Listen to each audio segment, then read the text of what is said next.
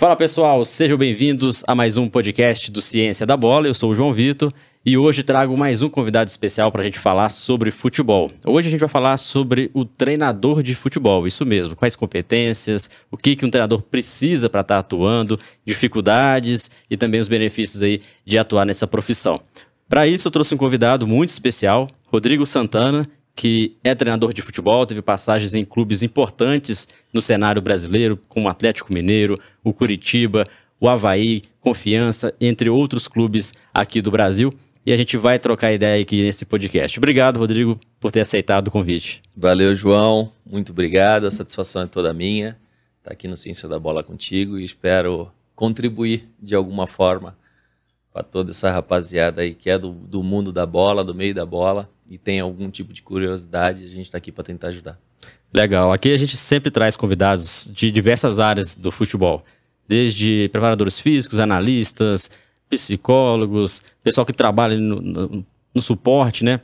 Jornalistas. E o pessoal sempre comenta: Ó, oh, João, traz aí um, um, treinador de futebol, né? Vamos discutir um pouco mais dessa profissão que é tão amada e ao mesmo tempo tão odiada aí dentre os torcedores e também os amantes do futebol. De onde surgiu essa ideia, Rodrigo, de ser treinador? Desde quando você quis ser um treinador de futebol? Ou se isso aconteceu aí durante a sua carreira como jogador? Ó, oh, João, eu, eu fui atleta profissional, né? De futebol. Comecei a jogar muito cedo, com 4, 5 anos estava jogando já futsal. E a minha vida inteira foi no futebol, praticamente.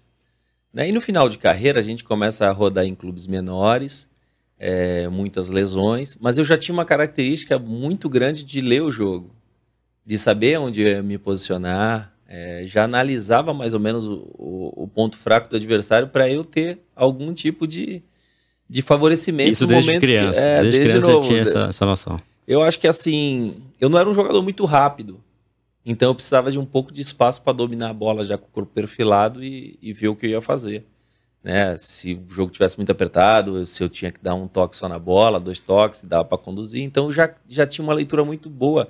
E quando eu vi os treinadores falando, eu viajava naquelas ideias deles, né? Falei, pô, cara, que legal. Né? Ficava, mas não imaginava me tornar um treinador, né? Até que no final, é, devido a ter muitas lesões, bem de, bem de final e lesões assim, nada de joelho, tornozelo, fui ter lesão de ombro, lesão de mão, que foi me limitando mais ainda. E foi onde, enquanto eu estava com gesso no braço, eu recebi um convite para ir como um elo de ligação entre diretoria e comissão técnica, a convite. Né? E eu acabei aceitando e comecei, acabei me encantando com aquilo, mesmo com vontade de tirar o gesso e voltar a jogar. E acabei me tornando treinador, fui me especificando né? Fui estudando, fui conquistando espaço no, no, no cenário e estou aqui até hoje. É interessante você falar porque muitas crianças é, e adolescentes querem ser jogador de futebol, mas nunca pensam em no futuro ser treinador. Então você já tinha desde jovem essa essa paixão também ali fora das quatro linhas no comando Sim. da equipe, né? É porque a gente acaba vivendo nesse mundo né? E a gente não é que a gente acaba só a gente só vai saber fazer isso no futebol, mas a gente sente muita falta dessa adrenalina, dessa rotina de ganhar, de empatar, de perder, de nos preparar para enfrentar um, um adversário. É, até quando você perde o jogo, a sua, a sua semana para reverter esse resultado também é para você se reerguer. Isso aqui fica muito dentro da gente né? E, e eu não digo só assim para as crianças ou quem quer entrar. É, eu com a minha experiência no, que eu tive no, no próprio Atlético, eu chamava os mais experientes, falava, cara, você já está preparado para parar? Porque quando você para é o primeiro luto, né? Dizem que quem joga bola uhum. tem, tem, tem, tem duas mortes. A primeira é quando para de jogar. Porque você perde aquela rotina de ir pro CT todo dia, né? Das viagens, das concentrações, da adrenalina do jogo. E eu conversava com os jogadores, cara, se prepara, você é muito vencedor, você precisa estar no futebol, o futebol precisa de gente com a mente igual a sua. Não abandona, tem muita gente grande dentro do futebol que foi jogador que pode ser muito útil para o futebol ainda, para a evolução do futebol. Tá aposentando, tá pendurando a chuteira, indo embora do futebol, Né? Eu não sou contra isso. Às, um vezes, ter às um- vezes a pessoa também, de repente, está saturada ou não. Isso. Deve- Satura. O futebol satura, mas é aquele negócio. Ele satura, mas tu não consegue sair dele. A gente sofre pra caramba, mas é um negócio muito bom. A gente acredita ainda no futebol. Sim. A gente acredita muito no futebol. Sei que ainda existe pessoas que estão ali, não estão para destruir, mas atrapalham bastante. Mas a gente ainda acredita num futebol é, legal de ser feito, de ser trabalhado. Né? Então acho que é por isso que a gente consegue sair. E durante a sua carreira, teve algum treinador ou que te marcou, que te influenciou a quando você parasse, você colocar o dedo e falar assim, ó, realmente quero ser parecido com esse treinador, eu quero seguir esse caminho. Olha, quem o treinador na- nas categorias de base, depois no profissional, que mais assim me inspirou foi o Nenê Belarmino. É um treinador lá de Santos, treinou as categorias de base de Santos, chegou a ser o seu auxiliado profissional, foi atleta do Santos, jogou com Pelé, jogou jogou muitos anos no México e ele tinha uma visão incrível de jogo. Ele antevia a jogada, ele tinha uma, a gente assistia o adversário qualquer tipo de jogo, parecia que ele estava ele não, não- ele não é que ele era adivinho, que ele, ele previa todas as situações que acontecia dentro do jogo. Uma facilidade assim muito clara, sem muita informação. Isso falava, caramba, como ele consegue isso? E eu também tive a oportunidade de, depois de, de não ser só apenas atleta, como auxiliar dele. Contribuiu muito para mim. né? E depois a gente começou a rodar bastante pelo interior. Trabalhei em Santa Catarina, fui campeão do sub-20 lá em Victo. É, tive oportunidade no interior de São Paulo. Trabalhei mais uma vez com ele como auxiliar técnico. É, no acesso do Juventus da Moca, em 2015, foi onde eu conheci o Fábio Carilli, onde o Fábio Carilli assistia muitos dos nossos jogos, porque o Corinthians estava concentrado, o Juventus ia jogar na Javari ali de tarde, ele assistia, e teve o convite de a gente fazer jogo treino, pegamos uma amizade. Ele me deu a oportunidade de acompanhar os treinamentos do Tite, onde ele era o auxiliar, ele cuidava do sistema defensivo na época do Corinthians. E ali eu fui me esperando mais ainda, porque eu tinha muita vontade de, de ser ofensivo e às vezes meu sistema defensivo não era tão organizado. Então aprendi muito com, com, com o Fábio lá, aprendi muito com o Tite, com o Clebinho. né? Então a gente foi pegando um pouquinho de cada um para construir uma ideia de jogo. É, até porque no futebol não tem uma verdade, né? Não tem uma receita. E sempre experimentar situações, conhecer ambientes diferentes e ouvir ideias diferentes, né? Até para você formar a sua ideia. A gente já teve um papo aqui com uma treinadora de futebol feminino, a Nadma, ela sempre acompanha a gente. Um abraço para a Nadma, treinadora da equipe do América. E ela falando, até você dizendo em relação a ter jogado e ter observado o jogo diferente de outros jogadores, né? E ela disse algo similar. Que ela, durante a, a carreira como atleta de futebol, ela via o jogo diferente, percebia coisas erradas, às vezes, que os treinadores dela aplicavam. É, e aí vem aquela discussão. Será se todo ex-jogador tem condições, logo após a sua aposentadoria dos gramados, de assumir uma equipe? Ou realmente alguns jogadores, né, como você, durante a sua, a sua carreira, já observava de forma diferente o jogo e por isso você teve condições, né, se capacitou, buscou as informações corretas para se tornar treinador? Cara, eu acredito que não. Eu acho que não são todos porque são características diferentes. Sim. Tem jogadores que teve muito sucesso, o qual eu não tive como atleta, e não tem condições de dar um treino. E ele falou: não, não quero nem chegar perto desse apito, pelo amor de Deus. É o perfil dele. É o perfil, do, vai do muito atleta, do né? perfil. Da mesma forma que é o perfil do atleta. Tem perfil de atleta que pensa o jogo. Tem atleta que você necessita estar entre os 11, que tu vai explorar a força dele. Tu vai pedir para ele executar, ele vai executar força e velocidade o jogo inteiro. Agora, se tiver que dar a bola para ele pensar para ver o que o time vai fazer, ele não vai produzir. Então, vai muito das características. Né? Tem aqueles é, atletas que, desde novos, eram motivadores. Entram no vestiário e, e canta, e grita, e empurra, embora o time tá mal, ele vai lá, ele agita. Também tem treinador com essa característica. Uma liderança, no caso, tem Isso. essa característica. É, tem treinadores que assim não tem uma leitura tão grande de jogo, mas tem uma motivação que acaba se identificando muito com, pô, o resultado tá ruim, o time tá lá embaixo, vamos trazer esse tipo de treinador que ele tira do rebaixamento, um exemplo. Né? Então vai muito de característica de, de, de pessoa para pessoa. E, então, essa é uma das competências para se tornar treinador. Você ter um espírito de liderança, é, perceber ali a, o grupo mesmo, a gestão do grupo, mesmo um atleta hoje, que, que às vezes ele exerce ali a função ou de capitão, ou ele não é o capitão da equipe, mas é uma pessoa que tem é, essa, essa, liderança bem aflorada. É, essa é uma competência que é quase meio caminho andado para depois ele conseguir, por exemplo, se tornar um treinador. Sim.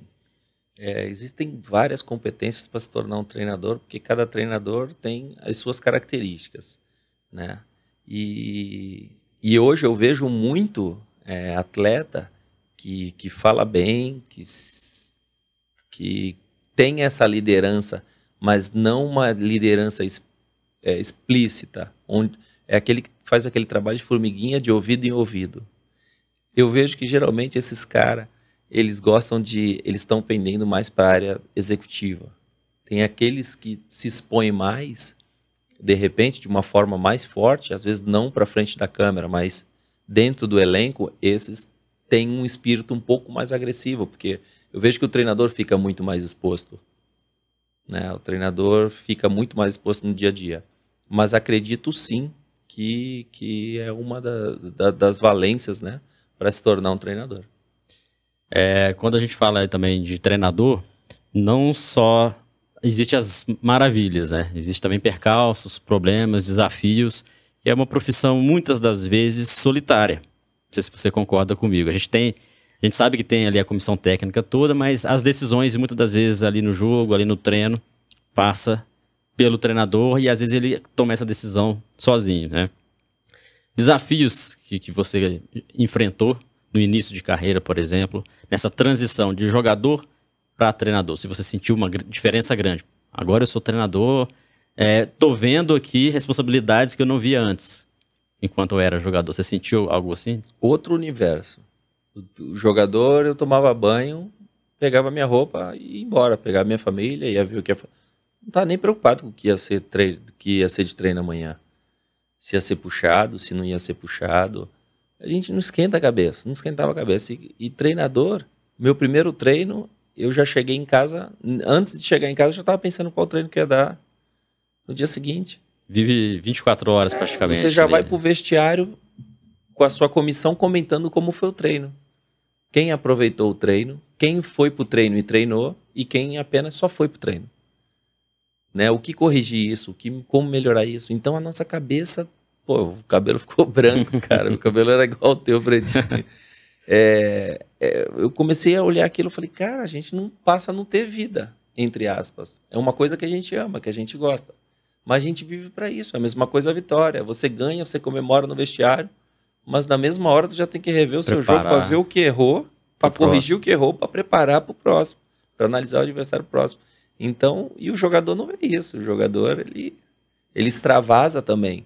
Às vezes o treinador tá com tudo, pô, entalado, você não vai dar um bico na bola, você não vai dar um pique, você não vai dar um carrinho, né? Que isso tudo te, te libera, né?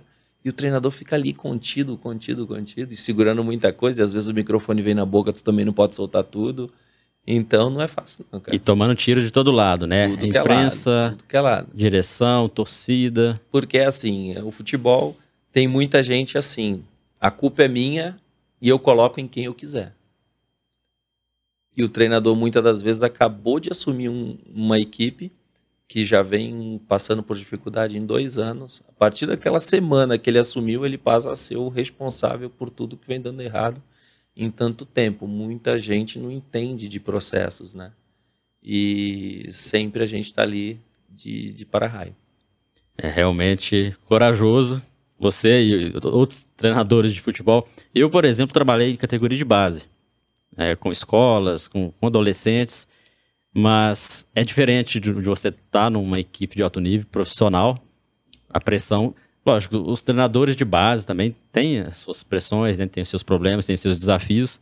Eu, por exemplo, não quero mais isso, né? Desistir, preferi ficar aqui compartilhando conhecimento. Que é um baita absurdo, né? Eu, no meu ponto de vista, eu acho que um treinador de base ser cobrado por títulos, eu acho um absurdo. no meu ponto sim, de vista. Sim, sim, esse é um grande problema. Respeito e até compartilho ideias, a gente traz convidados justamente para tentar melhorar esse processo, né? Quem está na base, quem também está no alto nível, porque a gente precisa também de, de compartilhar conhecimento, essas ideias. Mas a, você disse que é uma profissão estressante, uma profissão que a gente sabe que. O Jair Ventura teve com a gente aqui no, no podcast, né? não foi nessa versão presencial. Ele até citou uma coisa que, que eu fiquei refletindo isso. Entra nessa conversa aqui merece destacar. A gente sabe que no Brasil, três, quatro derrotas é praticamente uma demissão, né? É. E aí, mesmo assim, tem treinadores que, que assumem as equipes sabendo desse risco.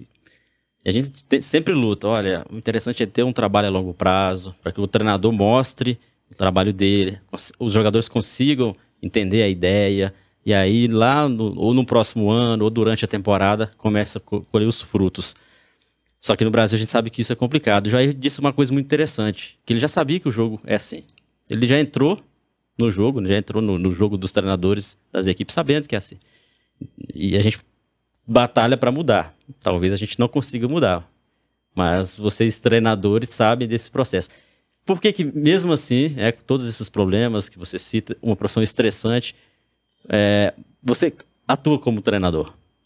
Porque a gente acredita, é, acredita que no início a gente consiga alguns resultados para nos dar a sustentabilidade de conseguir é, buscar reforços, conseguir colocar nossa ideia de jogo, que o, que o grupo compre nossas ideias. Uhum. Muitas das vezes, quando a gente é contratado, é,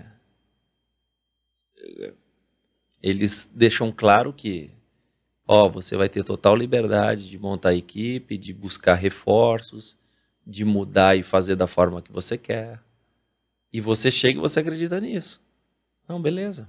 Então tá, tá precisando do, do, de um zagueiro, de um lateral, de um atacante, de um meia, vamos buscar, tem condições de buscar? Sim, tem condições de buscar.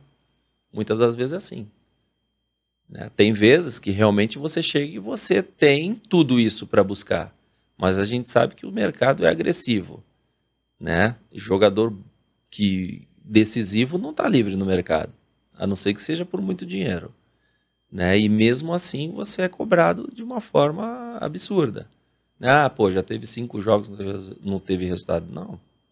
Vamos acreditar no processo, como é que é a ideia de jogo, como é que é o modelo de jogo, como que, que a equipe está produzindo, está criando, está oferecendo chance de gol para o adversário, não está. Opa, é peça, é, é condicionamento físico. Taticamente, estamos sendo engolidos? Perdemos o jogo. Taticamente, a gente não foi. Mas existem consequências no jogo que você está muito superior ao adversário, você toma um gol, você perdeu o jogo. A culpa é sua. Ninguém analisa o que você produz ou não. A gente tem o Klopp aí que o primeiro ano do Liverpool foi pancada atrás de pancada. Hoje ele está lá quase sete anos. A gente não, eu não quero comparar, mas dá para entender o processo. Sim. É, né, da situação. Então a gente sempre, quando a gente é contratado, é, sempre vem coisas boas. Ó, você vai ter a tranquilidade para trabalhar, a gente confia, a gente entende e tal, e a gente vai. E quando chega no olho do furacão, quando a gente se depara dentro do CT, a gente vê que os problemas é muito maior do que a gente imaginava quando tá lá fora. E aí acaba que você já sabe, já entra com o pé ali, isso. ó, quem sabe tudo isso vai ser cumprido, eu consigo executar meu trabalho. E o outro pé já pensando, mas talvez... Pois é, e assim, muitas das vezes é... você tem uma aceitação por três, mas tem dois ali que era contra a tua vinda. Então, o primeiro tropeço, ó, tá vendo? Eu avisei, gera dúvida nos outros. Não sei. Não sei se de repente nessa SAF, a equipe tendo dono, todo mundo rema para o mesmo lado. Né? Sim, né? Então, você tem só uma pessoa da satisfação. Então, esse lado sempre vai estar te apoiando. Então, de repente. A, a, a sequência do trabalho sequência talvez pode ser possa ser maior, maior né? Porque quando tem oposição é sempre é muito difícil quando ficam jogando dúvida na, nas pessoas que tinham convicção do seu trabalho. Eu penso muito, Rodrigo, assim, na saúde mental do treinador. Porque você mesmo citou que terminava o treino, já estava pensando no próximo, no próximo jogo, no próximo treino. E como que fica isso no, às 24 horas de um treinador? Como você lida com isso? Às vezes depois de uma derrota, Você chega, vai, chega em casa, vai tomar um banho, vai descansar com a família. Será que consegue aproveitar esse momento com a família? É assim, é, imagino que deve ser bem, bem complicado. Como você faz para lidar com isso? Olha, a família já entende, né? Tá bem adaptado, sabe que a gente vive no nosso mundo, naquela aquela tensão. Eu acho que para curtir mesmo, de fato, de verdade, é só em férias mesmo. Se você já tiver com um contrato renovado, as peças é, já bem definidas com, com a sua diretoria de quem vai buscar, quando vai representar. Porque eu acho que dentro do trabalho não tem como relaxar, não. A gente chegou com a experiência no Galo de ter três competições e afunilando mata-mata de Copa do Brasil, mata-mata de Sul-Americana, é, G4 de, de brasileiro, que, que também te, a cobrança fica muito grande quando você está lá em cima. Né? Aumenta, né? Então, pô, você sai de uma competição de um, um, campeonato nacional que no meio, do, no meio de semana tu tem uma competição fora do país que não é em capitais, que é, a maioria dos jogos não, não, são em capitais, sempre no interior do país você volta para fazer um outro jogo do, no Brasil, que é outro tipo de competição que te pede de outra forma de jogar, num clima completamente diferente do que tu jogou, e depois tu já vai para um outro mata-mata de Copa do Brasil que já te envolve muito dinheiro para passar de fase. Pô, a cabeça do treinador, cara, fica mil. e aí como que você lida com isso? Cara, jogo após jogo, é, estudar ao máximo a competição, o que, que essa competição te exige, quais as características do, dos jogadores que você tem para isso. Porque o mata-mata, quanto mais jogadores com mental forte, experiente para esse momento, né? Porque é o, é o que mais exige do, do, do, atleta é o mental, cara. O físico eles vão. Eles vão. Mas você sair atrás de um resultado do mata-mata, a gente sabe que o físico eles vão colocar tudo para fora. E até que ponto é importante você ceder essas condições fisiológicas de um atleta, sabendo que a gente também tem uma competição importante daqui a três dias. Né? E geralmente o mata-mata é onde vem as maiores lesões do, dos jogadores, né? porque ninguém quer perder. A exposição é muito grande. E o jogo de Copa te exige isso. Então é um estudo muito grande, uma integração muito grande na comissão técnica para analisar é, aonde a gente quer chegar no ano. Né? Uhum. Até que ponto vale a pena você ganhar um jogo, mas perder duas, três peças importantes para o resto da competição. E a gente sabe que quando você vai perdendo aquelas peças mais decisivas, você vai se enfraquecendo. Eu falo você, você é o treinador. Que o resultado não vindo, o primeiro a primeira, a primeira cabeça a ser cair, né? responsável né? é você. E muitas das vezes você não tem a peça de reposição.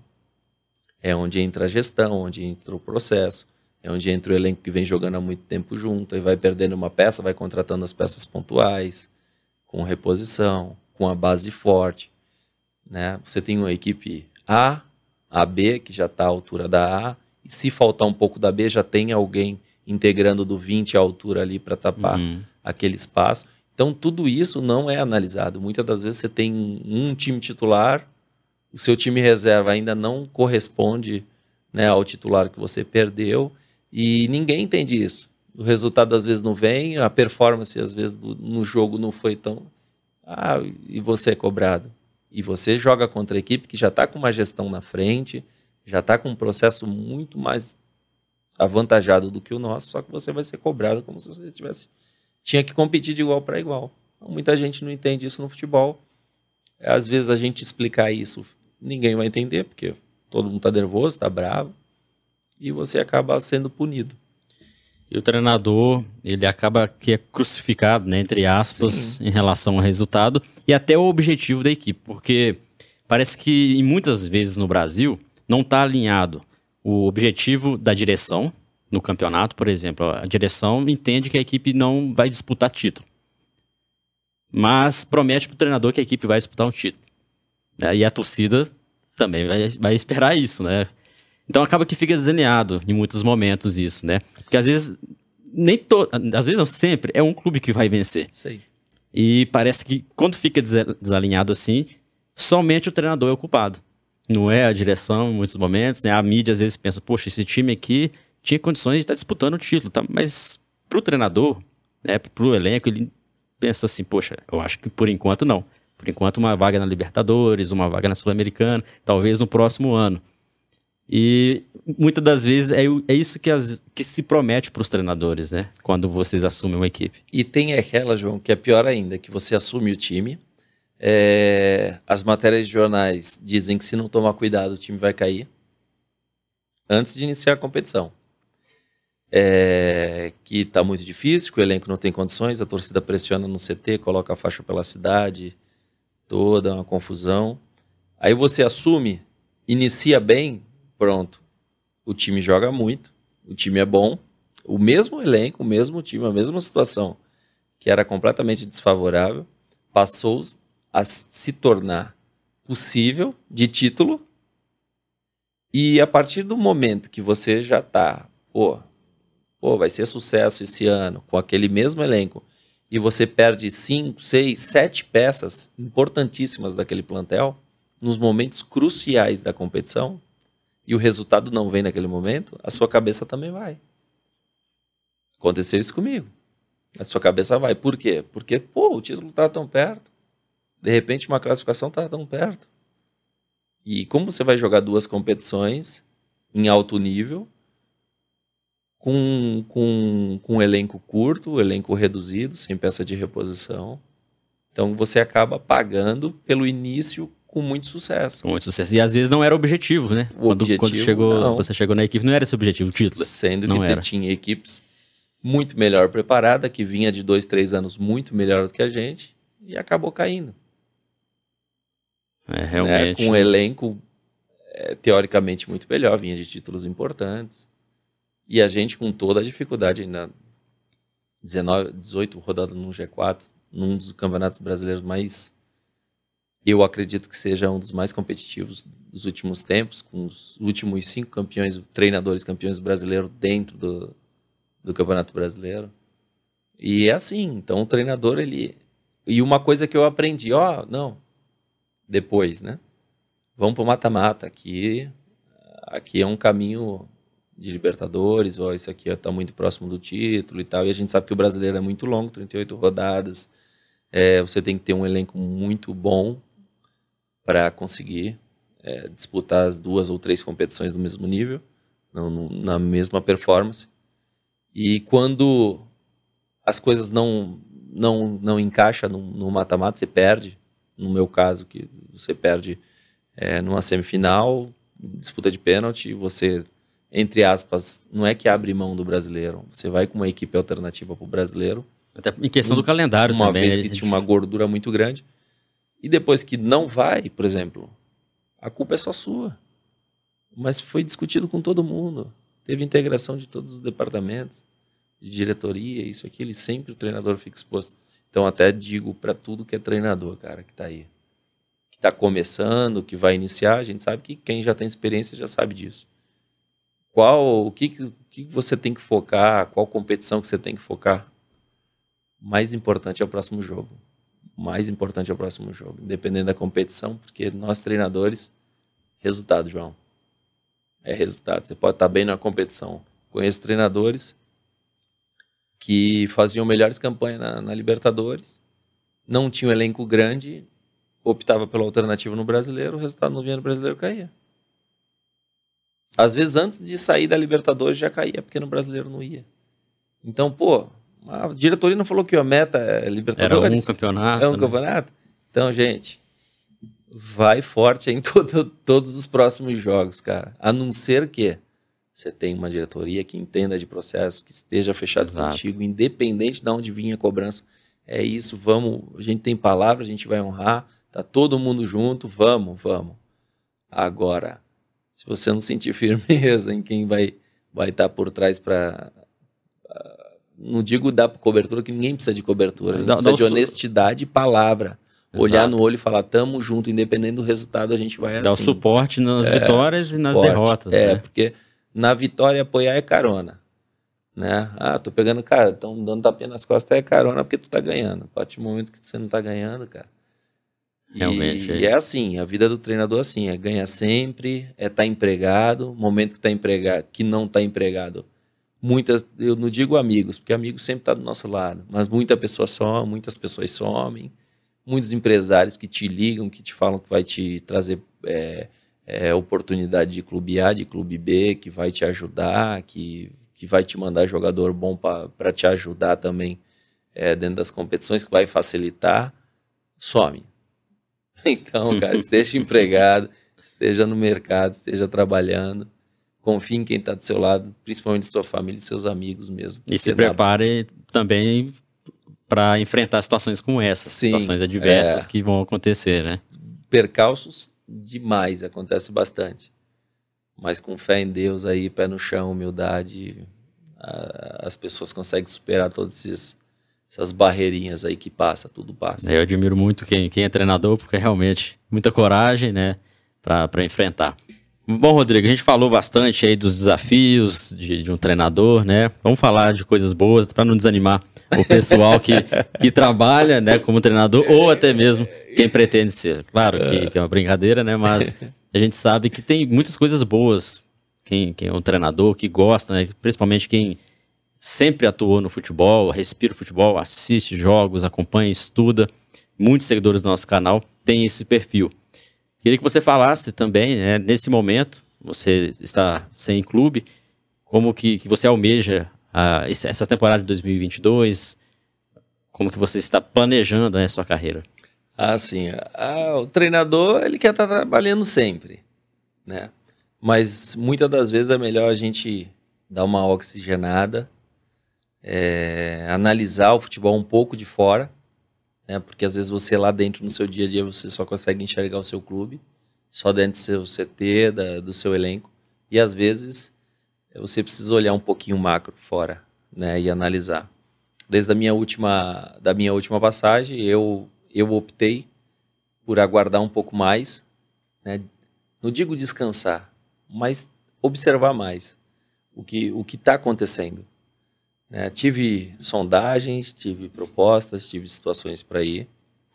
Não fui, é, porque eu não me sentia à vontade ainda, no momento de focar, de, de entregar o meu 100%, porque todo clube que eu vou, eu me entrego completamente.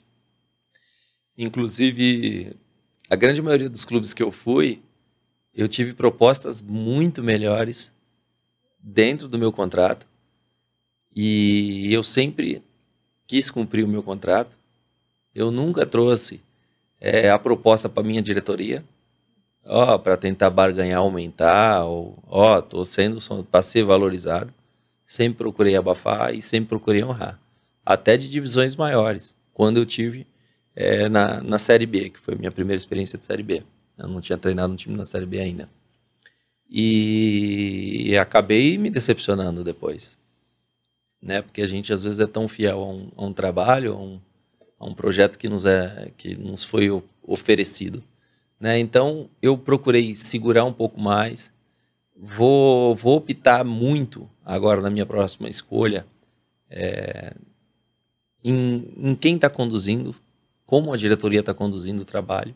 O perfil, o né? Perfil, se, se, realmente as suas características vão se encaixar vão ali encaixar no clube, né? com, com o dia a dia do clube entendeu? Para a gente ter um, não digo uma tranquilidade, mas que você consiga sentar numa mesa e discutir o que está acontecendo. Né? Porque a grande maioria dos problemas que acontecem no dia a dia, e principalmente quando o resultado não vem, a gente sabe discutir. Mas muitas das, muitas das vezes a pessoa que está do outro lado não tem tanta é, intrepidez para falar desse tipo de assunto. Né? E às vezes tua palavra acaba entrando por aqui, saindo por aqui, e você passa a ser mais um no assunto. Né? Então a gente vai ter um pouquinho mais de cautela. É ruim ficar fora do mercado. A gente assiste jogo, pô, queria estar tá ali ajudando, a gente vê, torce pra caramba, porque a grande maioria dos treinadores são, são amigos meus. É, a gente vê o que vem acontecendo no Campeonato Brasileiro. Pô, Campeonato Brasileiro aí, A e B, primeira rodada caiu, trocaram três. Então a gente sabe que eles não são o culpado, né? Todos os treinadores têm o seu percentual de culpa, tem, mas a gente sabe que é um problema muito mais longo, né? Mas enfim, vou ter um pouquinho mais de tranquilidade, espero voltar sim. Estava focado muito para fora do país, estava muito louco para ter uma, uma experiência lá fora, bateu na trave, então a gente voltou novamente os olhos aqui para o Brasil para analisar as propostas com mais tranquilidade. Como que é essa, esse período? Você disse que está estudando, observando jogos, acompanhando. Muitas pessoas falam que é, que é importante o treinador também parar para estudar. Estudar o jogo, observar, só que no dia a dia do, do futebol, você sabe da experiência que é complicada. Viagem, jogo, viagem, jogo, viagem. E hoje, como que você faz? Como que é a sua rotina, por exemplo? Além de seguir o Ciência da Bola, né, o canal que a gente compartilha conhecimento, onde que você busca fontes de conhecimento? Através de jogos, através de contato, através de cursos? Uh, muitas pessoas têm dúvidas de como o treinador se prepara quando ele opta mesmo por dar essa pausa. Ó, oh, o que, que eu analiso muito? Jogos. Todos os tipos de jogos, de competições, até quando eu saí do, do Atlético 19 20, eu fui com o meu auxiliar para Inglaterra, acompanhar o que está acontecendo na Premier League, o que está acontecendo de tão diferente, o que está acontecendo na, na, evolução do futebol, né? Vídeos, é, a gente procura ler tudo, a gente procura acompanhar muitos treinos, treinos novos, trazer para a gente qual o benefício desse treino. Às vezes tem muito treino que é muito bonitinho, bem colorido lá, riscado, mas não se aplica. O que, que você vai trazer para dentro do jogo? Esse treino faz parte do jogo, né? Dá para trazer esse treino para dentro do jogo? Dá, me serve. O que, que eu posso adaptar? A grande maioria dos meus treinos nascem de jogadas de jogos. Analiso o jogo, pô, essa situação é importante. Meus trabalhos táticos, sempre baseado em jogos. Então, eu procuro estar tá analisando tudo que é tipo de divisão, tudo que é tipo de, de país. Não, não analiso apenas os jogos grandes, porque essa minha viagem para a Inglaterra, tudo se torna muito fácil com o nível de jogadores que eles têm. Né? A intensidade que pessoal hoje coloca muito, a intensidade do jogo. Eu pergunto para muitos, o que é intensidade? Aí eles vão trazer uma formação de elenco. Jogadores fortes, rápidos, velozes. E o que eu mais observei lá fora, a velocidade está na bola. E para você colocar velocidade na bola, você tem que ter jogador técnico que passa muito bem a bola, que domina muito bem a bola, que tem uma noção incrível de espaço. Então o jogador está muito mais inteligente. E o principal, a principal contratação é no cognitivo ali, na leitura Sim. de jogo. Não é na, na intensidade da força, da velocidade. E hoje a gente vê aquela, é, aquelas pessoas falando assim, intensidade, pô, se você conseguir aliar a força, a velocidade com um jogador extremamente técnico e inteligente, ele não vai estar tá aqui, ele vai estar tá lá. E, e, poxa, algumas coisas a gente escuta, que a gente procura estudar também, ouvir e fica assim, cara, o futebol não é só isso. A gente vê times hoje jogando sem um jogador que pensa o jogo. Fica uma correria e ninguém chuta em gol. Às vezes tem uma posse de bola, pô, o cara tem 80% de posse de bola, mas quanto chute no gol deu? O que, que ele faz quando chega no último terço do campo? O time está preparado para invadir o último terço do campo? Então, é, às vezes acabam colocando muita força e intensidade no jogador fisicamente. E não no jogo. E não no jogo, e não na técnica. Às vezes o cara não tem um bom um para um, não tem um, um ataque ao espaço, não tem um facão, que muitas das vezes muita gente não gosta que fale que é facão, mas para mim é facão. E, e, acaba acontecendo isso, eu fico impressionado. Então, o que eu falo, quando a gente está fora, a gente procura analisar tudo, né, para trazer para a gente, porque o jogo às vezes fica muito, muita correria e pouca genialidade. É, principalmente no alto nível, onde a preparação física já está no nível bem, bem alto. Sim. Numa conversa com o professor Fábio Nakamura, um dos grandes cientistas brasileiros, né, que, que estuda não só o futebol, mas outros esportes também, ele até citou que dificilmente a gente vai ver uma evolução maior na preparação física. Que praticamente atletas de futebol já estão no nível de preparação física que praticamente seriam super-humanos caso houvesse uma evolução, mas que o jogo vai demandar nos próximos anos agilidade cognitiva. E isso tem que ser trabalhado ainda na, na base, né? Sim. A gente já ter jogadores assim, não que corre muito, não que, tenha boa resistência. Também, isso é básico, né? Para ele alcançar o alto nível. E com certeza isso vai ser desenvolvido se treinadores optarem por desenvolver isso nos atletas. Concorda comigo? O que eu sempre cobro dos meus atletas, você tem que correr muito, mas tem que correr muito na hora certa. Saber o momento, observar, correr para o jogo, não Sim. correr por você correr, correr por né? correr. Quanto mais você corre, mais observado você está sendo. E hoje em dia, com a compactação que tem o jogo, você entrar em impedimento é, é dois palitos. Então, outra coisa que eu observei lá, a compactação do jogo é, é absurda. A, a linha de quatro, ela sempre está a quase 30 metros da bola. Aonde ela tiver, o objeto principal do jogo é a bola. Então, a intensidade do jogo se torna o quê? Nas ações da equipe em grupo. E, a, e aí, a intensidade da bola que vai fazer você conseguir achar os entrelinhas dentro dessa compactação. Né? Então, se você compactar em bloco baixo, vai te exigir que Sim. o teu adversário. Mas e aí, o momento que tu roubou, e a sua transição ofensiva? Quem, quem são os atletas que vão estar preparados para atacar o espaço? Quem vão ser os atletas que estão preparados para conduzir a bola ou achar o passe? Né? Muita gente fala, pô, o time joga em transição. Pô, joga em transição, mas é contra-ataque ou é transição? Muita gente sabe que é transição ofensiva e fala transição ofensiva. Então a gente fica de fora e muitas das vezes no, no dia a dia de jogar de três em três dias, dois em dois dias, viagem longa, aeroporto, você não para para analisar, você não para para pensar que você está preocupado sempre com o seu próximo adversário, né? Então esse tempo está sendo muito válido, está sendo muito válido para a gente pensar bastante pensar realmente, meditar no, no que exige no futebol. Uhum. É evidente que muitas vezes aqui no Brasil você não vai conseguir colocar tudo em prática. Por quê? Porque o imediatismo é muito grande. Todas as suas ideias, tu tem que estar tá ganhando o jogo. Para tu durar o máximo, para você conseguir colocar em prática. Então, às vezes a gente analisa, pô, de repente é mais fácil a gente pegar um. Não é mais fácil. É mais fácil de você colocar as suas ideias em, um, em, uma equipe que tem um projeto legal, né, que te dê esse tempo para você trabalhar, pô, tem que tirar o chapéu. O meu amigo que pô, fez uma escolha maravilhosa, que é o Barbieri, de ir pro Red Bull, que é um clube empresa, que não vai ter aquela chateação fora de campo para ele implementar todas as ideias dele. Eu já conhecia ele há tempos, ele no Red Bull com A3, A2, e eu no Juventus, também A3, A2. Então, quer dizer, a gente já sabia que o trabalho é bom. Ele precisava cair num, num clube onde desse para ele colocar todas as suas ideias. E que fosse condizente com o nível que o clube estava Sim. pretendendo, né? Inclusive, os resultados foram em escada, né? Um exemplo Foi. que você deu do Red Bull. É, né? o, é, o, é o que a gente vê, o sucesso está tendo. Teve oportunidades em outros clubes, mas o que? É, clubes que não entendem o processo. Né? Às vezes, é, a cultura no Brasil te faz isso.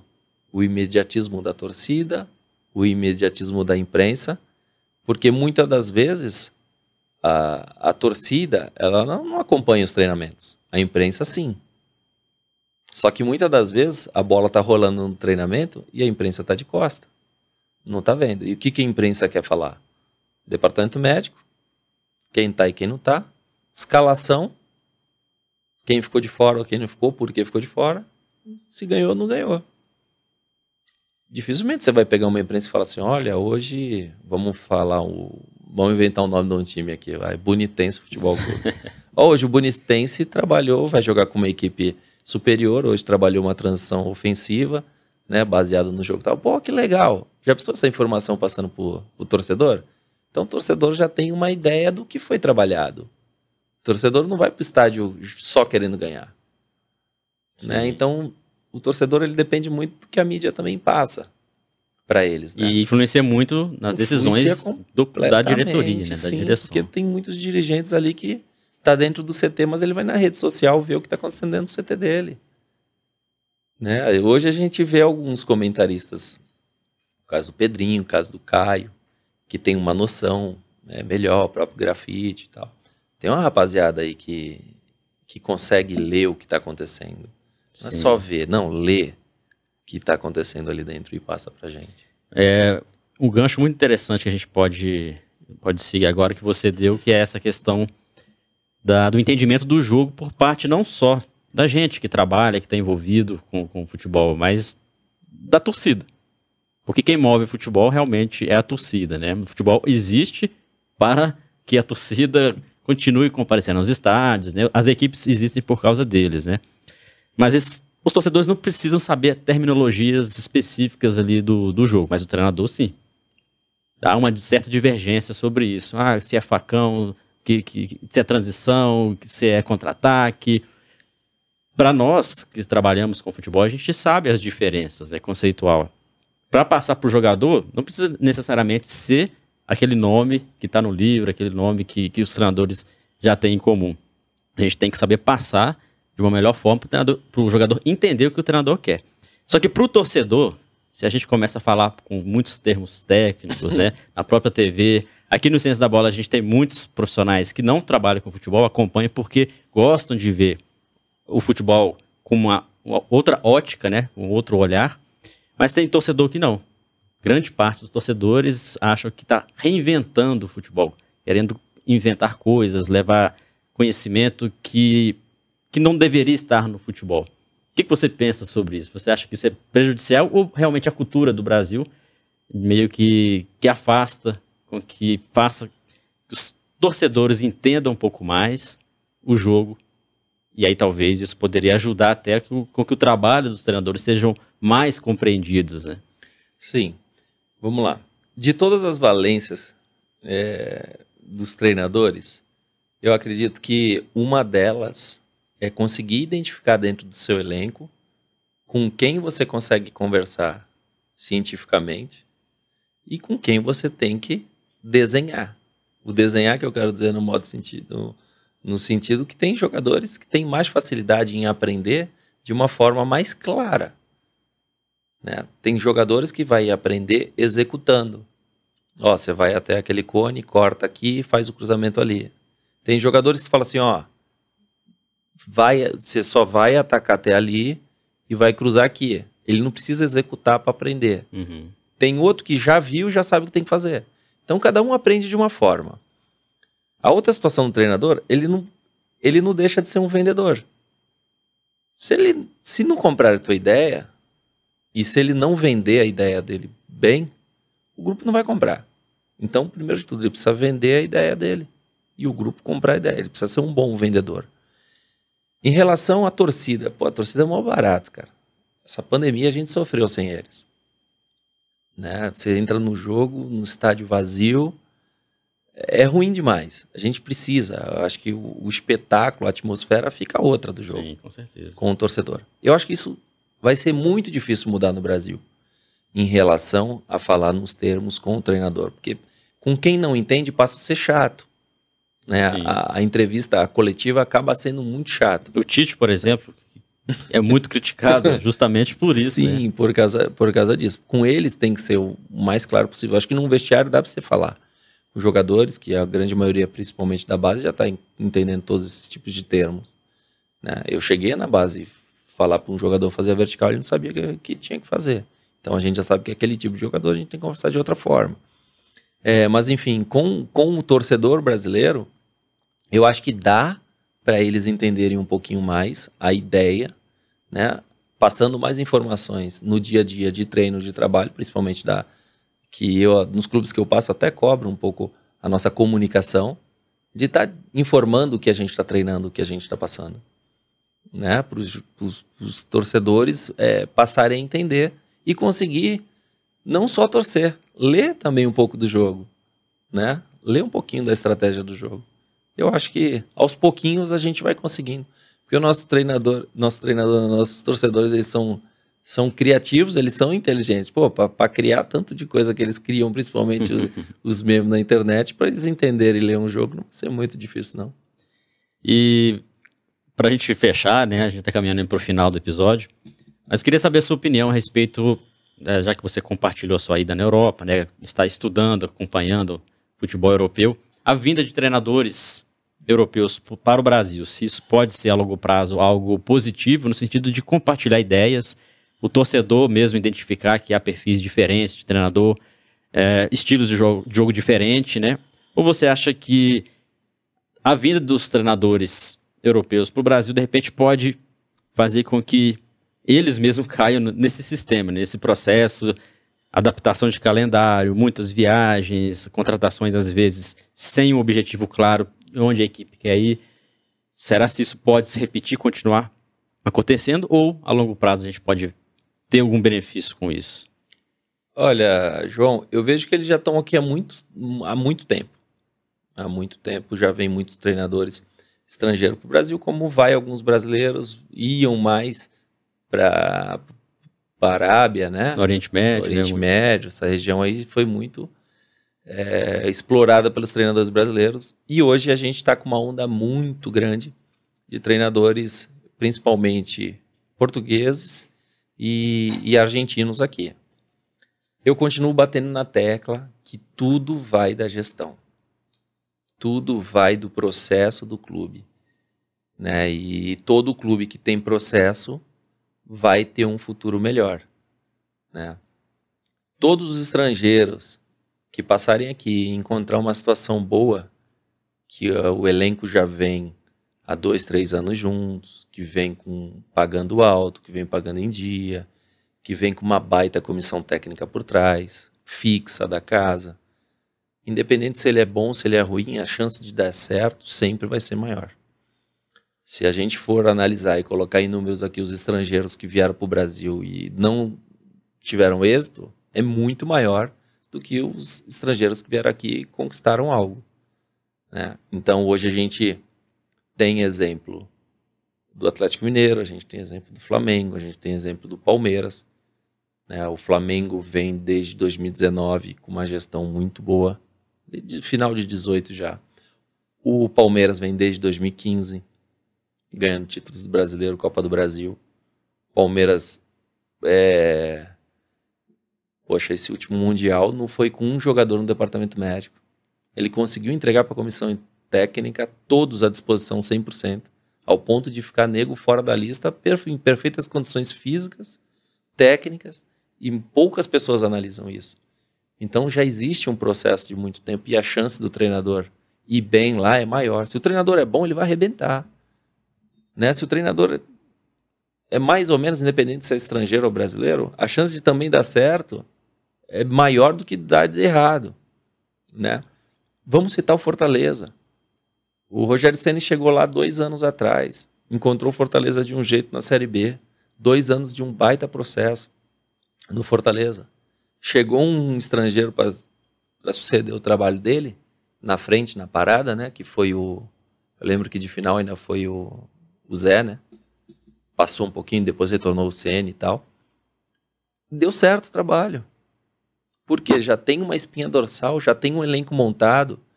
A diretoria vai, age direitinho, traz as peças que faltavam ali de reposição, faz um time forte. Olha o sucesso que o Fortaleza teve lá. Inclusive, a vinda desses passado. treinadores estrangeiros, onde tem processo, é porque se encaixa com o perfil. Se encaixa clube, com o né? perfil. Né? Esse ano já não está mais a mesma coisa. Tá trazendo, às vezes, sem por pressões externas, então, né? Talvez sem olhar esse ano, perfil, né? A equipe do Fortaleza já não é mais a mesma do ano passado, nem uhum. dos dois últimos anos.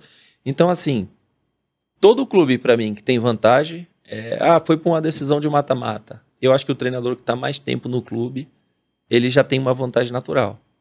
Por conhecer o elenco, conhecer o momento e sabe que cada um pode entregar faltando 5 minutos, ou faltando 10, ou faltando 15, até para mexer, para trocar.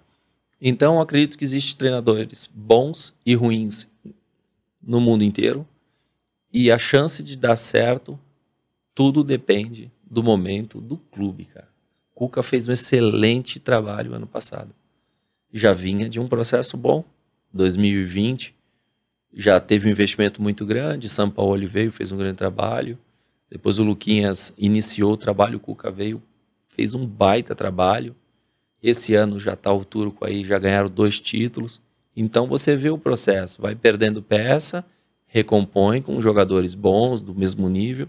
E, pô, todo mundo começa a falar a mesma língua, começa a jogar por música, começam a, a, a se apaixonar por títulos, por vitórias, se tornam mais competitivos, o elenco se torna mais ambicioso todos os funcionários passam a ganhar mais prêmio, a comemorar mais, a vir trabalhar mais feliz. O ambiente fica mais agradável. O ambiente né? fica mais agradável, eles se tornam muito preparados para esses tipos de jogos. A torcida abraça. A torcida é o termômetro do time. O time está indo, a torcida vem. Então cria-se uma atmosfera que, poxa, é maravilhoso. E o futebol é isso. O futebol é isso. Então, de fora, a gente está conseguindo observar um lado legal do futebol. A gente torce para que, que muita gente é, consiga se, ser feliz no futebol. Ser treinador, existe as suas, uh, os seus problemas do dia a dia, mas é espetacular você trabalhar a sua equipe dentro da semana e você ver eles executarem isso dentro do jogo, a estratégia que você preparou. É, é uma profissão que, porra, eu amo fazer o que eu faço. Eu acho que abaixo de Deus da minha família é coisa que. Pô. Tanto é que a gente está aqui, a hora passa, a gente não sente. Né? Falar de futebol, a gente deixa, a gente fala o dia inteiro. Mas a gente espera sempre um futebol melhor, sempre acreditando que nós brasileiros somos os melhores. Vamos torcer muito pelo Tite, por toda a sua comissão técnica, pela seleção brasileira para vir com esse título do mundo. Eu acho que a CBF fez direitinho. O Tite está seis anos, manteve no cargo. Eu acho que desde 2010 que a gente quebrou o processo da seleção, aqueles atletas vitoriosos que já tinham sido campeões é, encerraram, né? Então a gente veio num processo de reformulação, tivemos algumas trocas no meio é, durante esses quatro anos que antecedeu a Copa do Mundo, isso dificultou um pouco a rapaziada a entender a forma de trabalho e eu acho que a gente vem muito forte para essa Copa do Mundo. Legal, muito bom saber disso, né? E a gente também fica sempre na torcida para que cada vez mais profissionais como você né, estejam trabalhando, seja brasileiro, seja estrangeiro, não importa. O importante é que tenha condições de desempenhar o trabalho, porque os treinadores estão se preparando, né? Sempre não. estão se preparando. Existem muitos treinadores no Brasil, fora do Brasil, qualificados. Basta que encontre aí um processo, uma gestão ali que permita com que esse trabalho seja aflorado. A gente tem que bater sempre nessa tecla e um dos objetivos do nosso canal é justamente isso, proporcionar conhecimento e ao mesmo tempo fazer com que pessoas possam mudar o futebol para melhor dentro desse cenário, né? Sempre. E, e, e acompanhando aqui, seguindo Ciência da Bola, né? certeza. né? Como a gente segue, como a gente aprende, treinador é isso, é um gestor, é um líder onde tem que integrar todos os setores, tem que ter um bom relacionamento com a imprensa, tem que ter um, um bom relacionamento com a torcida, tem que ter um bom relacionamento no dia a dia com o departamento médico, com, com o departamento físico, com os atletas. Tem que estar tá conduzindo o barco, né, sempre motivado, sempre mostrando é, o norte para o grupo. Né? A partir do momento que o grupo viu que o treinador está meio em dúvida, está indeciso, eles. Não, o jogador quer. Ó, é assim, assim, assado. O jogador gosta de ser mandado. O mandado no bom sentido, ó, rapaziada, é assim, vai por esse caminho que vai dar certo e trazer essa confiança, falar com o Interpretei sempre com o grupo, seguir o Ciência, né? Eu tô seguindo, eu acompanho, eu acabei de formar no, no Licença Pro, leio Legal. tudo, assisto todos os jogos, né? Fui convidado agora para dar aula na, na, Licença A em relação à organização ofensiva é, e transição ofensiva, né? Os meus minha, no 2019 a gente foi a equipe que mais teve a maior média de finalização por partida do Campeonato Brasileiro. Esse, o ano passado a gente terminou com a segunda equipe que mais finalizava em gols no Brasil. Então a gente está se atualizando. Acabei não indo porque eu estava quase acertando com uma equipe. Uhum. Então para não deixar eles na mão acabei não indo. Mas isso aí, gente. Estudar, é, sacudir a poeira, dar a volta por cima. Nada, nada como um dia após o outro. Ganhou, amém trabalha para melhorar mais ainda, perdeu, amém. Trabalha para ganhar o próximo. Vida de treinador não é fácil, mas é maravilhoso. Eu acho que todos esses desafios mexem com o nosso brilho, mexem com o nosso eu, para a gente se tornar melhor sempre, João. Obrigado Legal. pelo convite, cara. Eu que Pô, agradeço a sua vinda. minha mesmo estar tá aqui falando contigo, a gente acompanhava, hoje é minha vez e a gente espera ter contribuído aí de alguma forma. Com certeza, contribuiu bastante. Normalmente os papos né, de futebol, a gente fala de tática, fala de técnica. Hoje a gente teve uma conversa um pouco mais ampla, né? Bem Pô, produtiva. Eu acho que isso aí vai ser muito importante para você que já é treinador, você que quer ser treinador, entender um pouco do cenário, né? Experiências de quem já viveu viveu situações de níveis diferentes, né? Sim. E, e agora, assim, agradecer a sua participação e desejar sucesso aí nessa, nesses estudos, né? E em breve, quando você estiver aí assumindo uma equipe, a gente vai estar acompanhando a torcida e, claro, porta do Ciência da Bola está sempre aberta aqui para a gente é, outras ações, né, outros momentos, outros assuntos também vai ser muito interessante. Show de bola, João. Eu que agradeço, também estou à disposição. Quem sabe a gente marca outro dia, a gente vem conversar um pouco de tática. Com certeza. Também eu gosto. Valeu, Rodrigo, obrigado. Valeu, Pessoal, obrigado pela audiência de vocês. Próximo, na próxima semana, mais um convidado especial aqui no podcast do Ciência da Bola. Quem está no YouTube, não esqueça de se inscrever, tá? Aqui embaixo. E quem está nos ouvindo no Spotify e outra plataforma, coloque como favorito. Quem não segue ainda o Ciência da Bola no Instagram, arroba Ciência da Bola. O Rodrigo tá como no Instagram? Treinador Rodrigo Santana. Segue também lá. É sempre importante acompanhar também o trabalho lá do, do Rodrigo, beleza? Pessoal, grande abraço a todos.